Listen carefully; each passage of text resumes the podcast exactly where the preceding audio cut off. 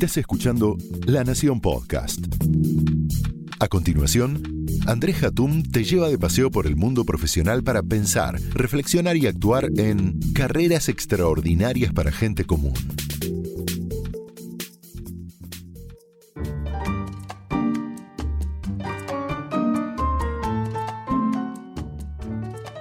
Hola, soy Andrés Hatum, bienvenidos nuevamente a esta serie de podcast de carreras extraordinarias. Hoy vamos a hablar eh, sobre em, los emprendedores y las empresas familiares, porque emprender no siempre termina bien. A ver, no todos quieren hacer vida corporativa, y es lógico, o trabajar en una ONG, o cultivar su propia huerta. Algunos quieren ser emprendedores, ¿sí? Esos afortunados cazafortunas, o por lo menos eso creen. Cuando hablo con algún ejecutivo que está queriendo cambiar su vida para ser emprendedor porque está recontrapodrido de la vida corporativa, siempre me viene a la cabeza un porcentaje. Que con suerte el 10% de los emprendimientos le termina yendo bien. Entonces es difícil, definitivamente. Cuando éramos chicos, eh, o al menos cuando yo era chico, el señor que abría un kiosco era comerciante, que había conseguido su dinero para abrir su negocio. Hoy no tenés un kiosco, sino que abrís un drugstore. No sos comerciante, sos un entrepreneur. No pones un negocio, tenés una startup. Y la plata la pone un business angels. Hay una especie de sueño colectivo que, por el hecho de ser emprendedor, significa ser rico, jugar al golf, viajar y manejar una nave, sea esta una Ferrari o un barco. Pero si dan vuelta a la página de este sueño, puede que tu nave sea una nave submarina y un estrepitoso fracaso del que por supuesto hay que sobreponerse. Hablamos con Pier Paolo Barbieri. Pier Paolo eh, es un personaje bastante interesante y ecléctico, historiador, economista eh, y creador de Walla. Eh, es, eh, surgió con el objetivo de ayudar a todas las personas que no poseen una cuenta bancaria ni tarjeta de crédito y hoy tiene 2 millones de suscriptores. Por lo cual, realmente una, un emprendimiento que le ha ido muy bien. Veamos y escuchemos a ver qué piensa eh, Pier Paolo sobre esto de ser emprendedor y cuándo lanzar el proyecto. En mi humilde opinión, Emprender es lo que uno hace cuando realmente no tiene otra alternativa. Y lo que me refiero con eso es algo muy sencillo. Uno tiene que identificar un problema. Y ese problema tiene que ser tan importante, tan central en la vida, que te decida que si no hay nadie más haciendo eso o tratando de resolver ese problema, tenés que ser vos la persona que se aboque a ello. Entonces, cuando uno dice, voy a buscar una idea para ser emprendedor, yo creo que eso está equivocado. El emprendedor o el emprendedor que tiene más chances de éxito es aquel o aquella que tiene un, deseo de hacer algo, de resolver un problema, y como nadie más lo está haciendo, tiene el deseo, casi el deber de ir y hacerlo. En mi caso yo soy historiador, hacía macroeconomía y, la idea de Wallah fue tan fuerte en mi vida, eh, el deseo de hacer algo así, especialmente con la misión social que tenemos nosotros, es tal que yo dije, si nadie más lo está haciendo, lo tengo que hacer yo. Y eso no importó entonces si estaba viviendo en otro país, si estaba haciendo otra cosa, si estaba con otros proyectos, si mm, sabía más de escribir que de manejar un equipo de personas. Entonces, creo que lo importante al ser emprendedor es no desearlo, es sino identificar un problema y tratar de resolverlo. Es por eso que los mejores emprendedores son aquellos, además, que se acostumbran a la idea del fracaso. ¿Por qué? Porque emprender es inherentemente difícil, es inherentemente en contra de las posibilidades porque tenés que creer que tu idea va a ser distinta a aquellas que normalmente, incluso en los países desarrollados, 9 de cada 10 empresas nuevas no sobreviven 10 años. Entonces, tenés que tener ese deseo de ir contra las posibilidades, contra la estadística, y la única manera de hacerlo, creo que la única manera de tener esa fuerza, de ir contra lo que sería más usual, es tener ese, ese fuego, ese deseo de cambiar algo, de resolver un problema que nadie más está resolviendo. Entonces eso creo que es la, clave de ir en contra de las expectativas de todos y empezar una empresa. Obviamente hacerlo en un contexto macroeconómico difícil es, especialmente complicado y es especialmente difícil en el contexto de uh, tratar de, ir en contra de las posibilidades. Pero bueno, ah, para eso está ah, el, Venture Capital, para eso hay ángeles, para eso hay mucha gente que trata, de apoyar a los emprendedores, especialmente en Argentina. Y yo creo que en el área tecnológica tenemos mucho por hacer. Esta, pandemia nos tiene que convencer del futuro digital de muchas cosas, de muchas industrias que tienen que cambiar y ahí hay miles de posibilidades. Pero uno tiene que tener ese fuego, tiene que tener ese deseo de ir en contra de las expectativas, de la estadística y en muchos casos de la realidad inherente para crear una nueva. A ver, en la cultura actual, en la que hay una sobrevaloración del emprendedor en comparación con otras profesiones, estamos habituados a ver los casos de éxito que son los menos, definitivamente. No todo el mundo eh, tiene la suerte de, que le vaya tan bien como a Pier Paolo Barbieri que escuchamos eh, recién. Personalmente, a mí me cansa ver algunos emprendedores que dan cuanta conferencia haya sobre su única experiencia de emprendimiento. Hay que poder mirar más a la mayoría, a la que fracasa o no logra ver despegar su emprendimiento. Pareciera que las historias de fracaso no son tan lindas como las de éxito, definitivamente, pero son las mejores para aprender y nutrirse de experiencias de la vida real. Para el desarrollo de carrera hay que entender el valor de estos fracasos. Uno puede fracasar una vez y contarlo en una entrevista de búsqueda laboral y probablemente no sea un problema. Si, por supuesto, supo cómo recuperarse. Es más, eh, en una ronda de entrevistas que hice con varios headhunters, ellos ven con buenos ojos que eh, los candidatos, ciertos candidatos, hayan pasado por una experiencia de fracaso y entendieran cómo resurgir. La competencia que se evalúa en esos casos es la capacidad de resiliencia. Pero en la carrera profesional, uno no puede darse el lujo de ser un fracasador serial. Y esto es clave para quien, teniendo una vida profesional corporativa, quiera emprender. Hay que lograr saber cuándo es el mejor momento para hacerlo y cuánto tiempo es el que hay que destinarle al nuevo proyecto. Em, yo pienso que un plazo prudencial de dos años para generar el despegue y ver los resultados sería ideal. Si el camino es el fracaso, hay que saber retirarse a tiempo para que cuente en el currículum como una buena experiencia y no termine de hundir tu carrera junto con tu nave submarina. Ese es el nombre que me encanta ponerle a estos proyectos que terminan hundiéndose, ¿sí?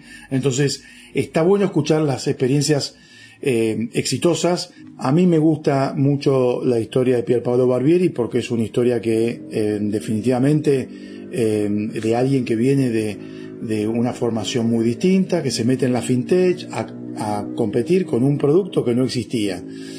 Esos son casos increíbles. Ahora, veamos qué pasa con la gente que fracasa, ¿sí? Porque es maravilloso poder participar de eventos donde gente cuenta sus éxitos, el problema es que son pocos los que pueden hacer eso, ¿no? Al terminar una charla en la que alguien cuenta las bondades de su vida y lo exitoso de sus proyectos, a ver, salimos llenos de energía y de motivación. Eh, pero a la vuelta del trabajo nos encontramos con los problemas de siempre que los comentaristas estrellas no nos ayudan a resolver. La mirada del fracaso, por otro lado, nos permite ser más realistas, ya que la mayoría de nosotros tenemos experiencia fracasos, sean estos emocionales o profesionales.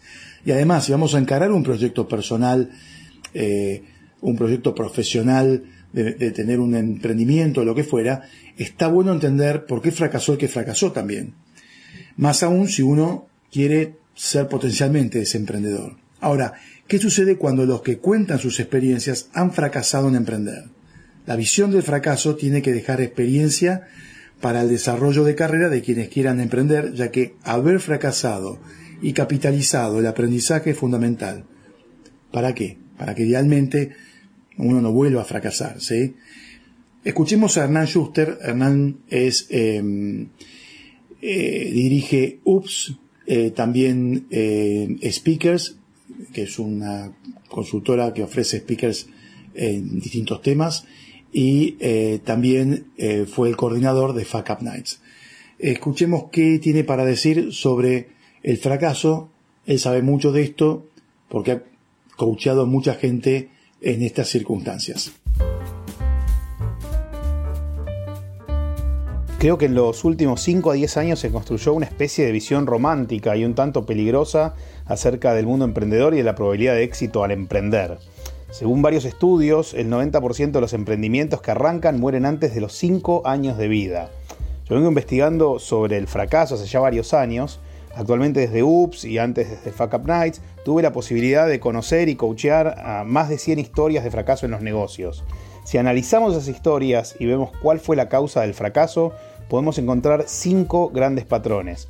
El primero es el emprendedor como persona.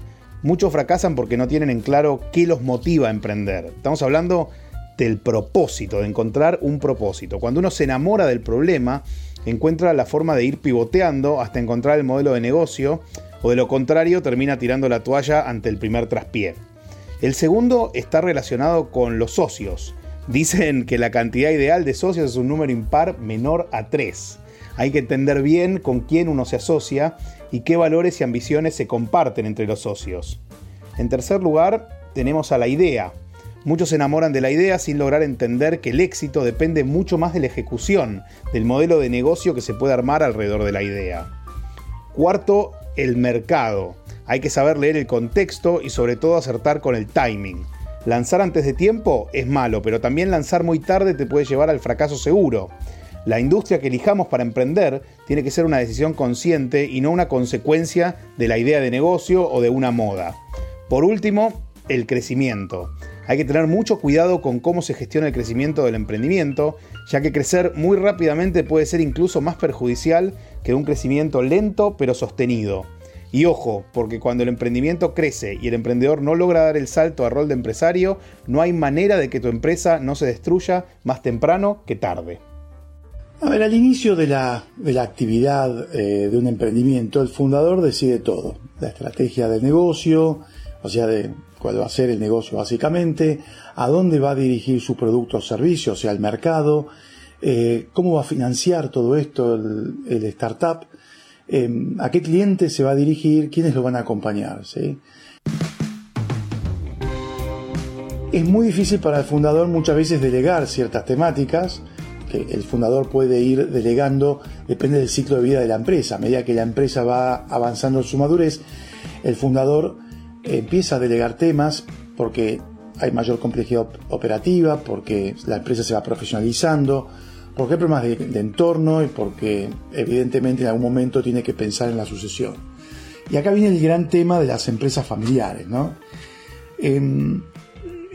Hay un libro que escribió Robert eh, Kiyosaki en el año 1997 que todavía es un, eh, es un bestseller, se llama Padre Rico, Padre Pobre.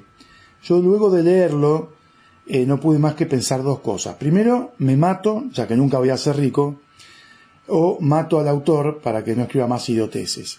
El menosprecio que hace el autor al estudio y al trabajo duro hace que personalmente considere el libro eh, en la categoría de panfleto basura. Pero el título me inspiró a parafrasearlo y generar algunas variantes a la idea de Kiyosaki, con foco en el desarrollo de carrera de aquellos que la emprenden en la empresa familiar. Yo apunto a los mortales, Kiyosaki me parece que a los dioses del Olimpo que pueden hacerse ricos. A ver, muchos de nosotros conocemos familias que hablan de que en otra época eran ricas y que con el tiempo ese dinero se eh, dilapidó. Esto sigue siendo hoy un problema en muchas empresas familiares, en las que la tercera generación funde la empresa y todos terminan en bancarrota. Pero ¿qué sucede con la mayoría de los emprendimientos o empresas familiares que no pasan a la tercera generación? Los fundadores de una empresa, como dije previamente, son aquellos que tuvieron la idea, la pusieron en práctica y centralizaron todas las decisiones. También son los fundadores los que eligen el equipo que los va a acompañar en el proceso. Por eso yo llamo a estas empresas em, familiares empresas de padres ricos, hijos pobres y nietos fundidos. A ver, voy a ampliar esta idea. Padres ricos, porque el problema de los fundadores se puede sintetizar en dos palabras, profesionalización perdón, y sucesión. Ambas cosas afectan a los herederos. Por un lado, muchos fundadores temen a la profesionalización de la empresa, ya que por miedo o por omnipotencia, profesionalizar requeriría generar cambios profundos a la forma que los dueños trabajan e inclusive dar un paso al costado. Dueños que te dicen yo hice este negocio, me fue bien, hice mucho dinero, ¿qué me van a enseñar cómo manejarlo? Es una idea recurrente en la mente de muchos fundadores. Ahora la profesionalización, sin embargo, es un buen momento en el ciclo de vida de la empresa para que los hijos de los dueños se inserten en esas compañías cumpliendo funciones específicas. Yo creo que el problema es que pocos dueños de primera generación están dispuestos a propiciar la verdadera profesionalización y abrir las puertas a profesionales y a los hijos de una forma eh, eficiente. No, venía a trabajar y yo decido qué tenés que hacer. El problema es que pocos dueños de primera generación están dispuestos a esto. Entonces, la sucesión, que es un proceso crítico y debe ser preparado con tiempo, eh, ¿por qué? Porque así los que vienen pueden ir accediendo a funciones, cuotas de poder y estar listos para tomar control cuando se defina pasar el bastón de mando. Sin embargo, nuevamente, muchas empresas no quieren, se olvidan o evitan hablar e implementar un plan de sucesión ordenado. Algunos dueños dicen el tiempo hará lo suyo, o los hijos lo dicen, ¿no? Cuando se muera el dueño, se puede escuchar en muchas empresas esto, eh, que terminan fundidas poco después del fallecimiento del fundador. Una pena. Hijos pobres, esta segunda generación, ¿no? Eh, muchos hijos de dueños de empresa cometen un error enorme no estudian, no se preparan, no empiezan su carrera trabajando en la empresa familiar. Esto es un error enorme. Es el mayor error de los herederos de la primera generación, comenzar su vida y desarrollo profesional en la empresa familiar.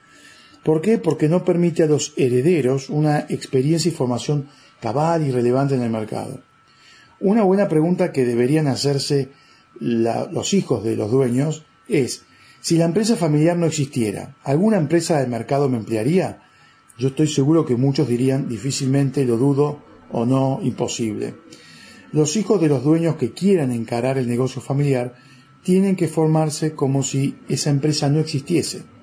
Esto significa que tienen que vivir por sus propios medios y tener su propio sustento. Además de adquirir eh, experiencia fuera, deberían insertarse en la compañía familiar con el timing adecuado. ¿Qué significa esto? cuando el dueño les pida por favor que se incorporen. Definitivamente es el mejor momento. ¿Por qué? Porque también es donde los hijos pueden negociar mucho mejor con estos fundadores que muchas veces tienen formas bastante tiránicas de manejarse.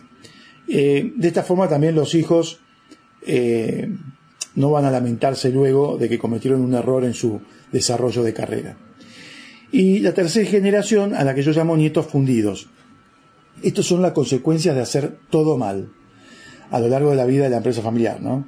Fundadores que no logran despegarse del negocio a tiempo, hijos que no están preparados para recibirlos, genera que los nietos no entiendan nada, no sepan o directamente no estén interesados en el negocio. La consecuencia de esto, la mayoría de las veces, es el cierre del negocio familiar y en el mejor caso, su venta. Para que todo este proceso funcione aceitadamente, yo creo que es clave que los fundadores sepan dar un paso al costado a tiempo, acompañando a sus hijos en un proceso de transición, y no que los hijos entren en la compañía a tomar el mando cuando por la puerta de atrás sale un féretro con el fundador adentro, quien literalmente murió aferrado a su escritorio. Bueno, espero que estas reflexiones les hayan, les hayan ayudado a entender cuándo es el mejor momento de emprender y para aquellos que emprenden en la empresa familiar también cuando es el mejor timing de insertarse. Nos escuchamos en el próximo podcast Carreras Extraordinarias para Gente Común. Gracias por acompañarme. Esto fue Carreras Extraordinarias para Gente Común un podcast exclusivo de La Nación. Escucha todos los programas de La Nación Podcast en www.lanacion.com.ar. Suscríbete para no perderte ningún episodio. Estamos en Spotify, Apple Podcast, Google Podcast y en tu reproductor de podcast favorito. Seguí escuchando La Nación Podcast.